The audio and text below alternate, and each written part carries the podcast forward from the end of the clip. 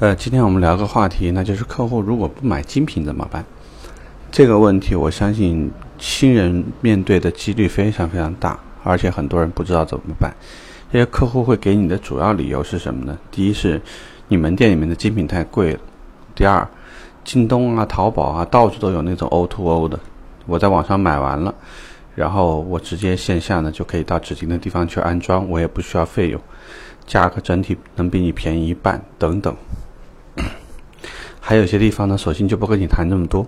就告诉你，哎，小李，你就不要跟我扯那么多，好吧？你就是告诉我裸车多少钱就得了。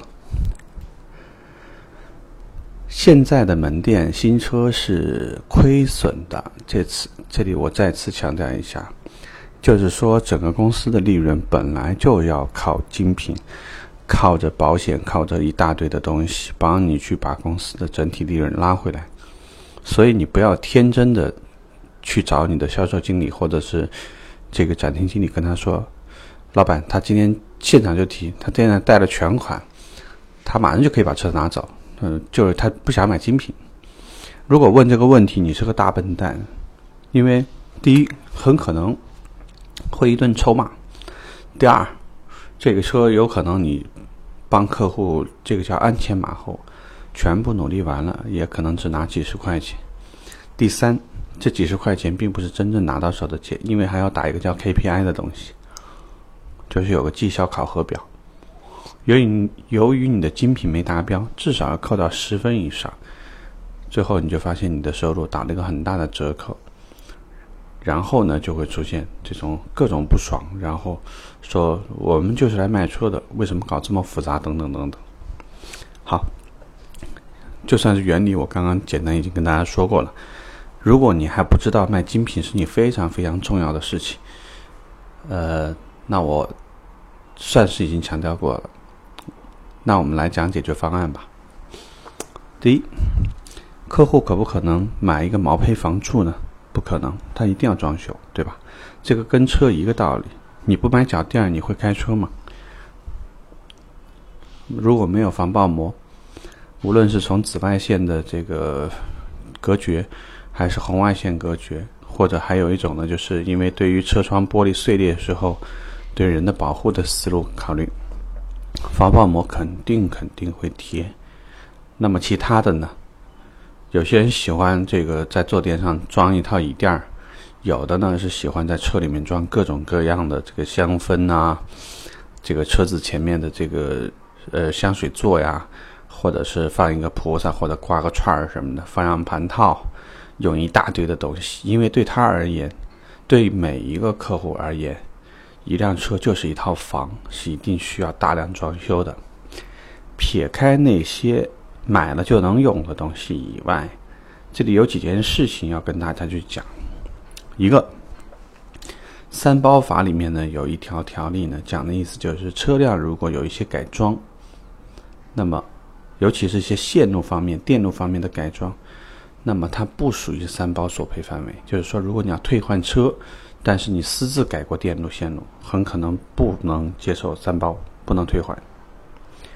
所以呢，这个呢，你可以告知客户，网上是有很多所谓的配套的东西，但是它无非是说，就换了个面板，照着咱们的这个设备呢外观的面板做了一个，机身是不可能不停的重新研发的，它会带来的问题是。标准呢，用的是普通标准。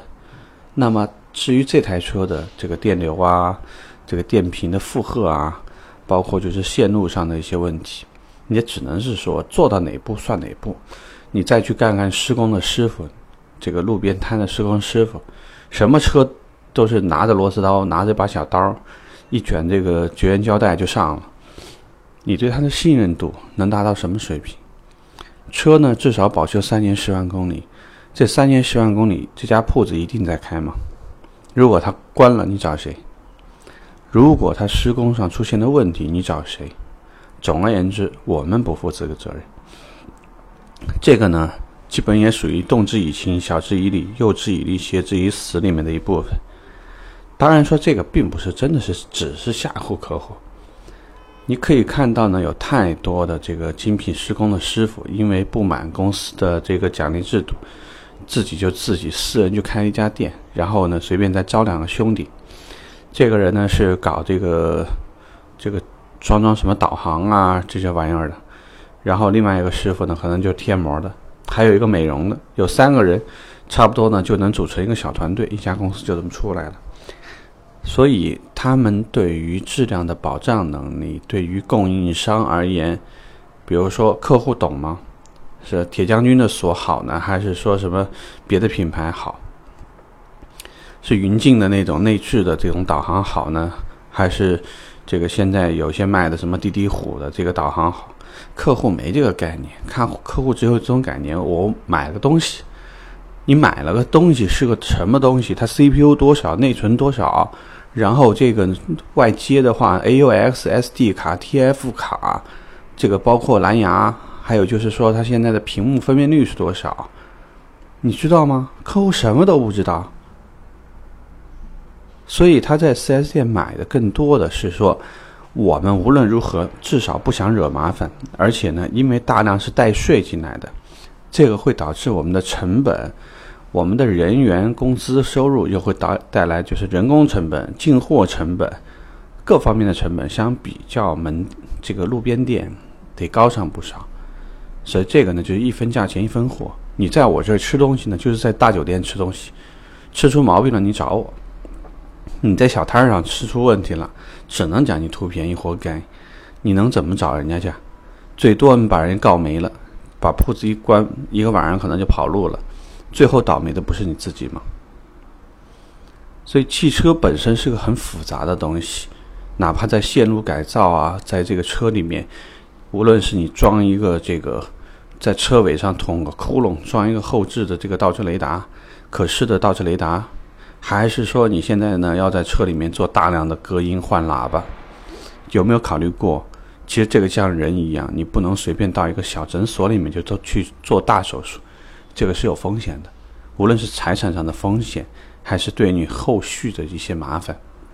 所以我希望呢，你把这些东西搞搞明白，需要的话呢，让精品的同事给你讲一讲，呃，也许呢这个困扰对你来讲呢就不会那么麻烦了。OK，这期有点长啊。就这么着，拜拜。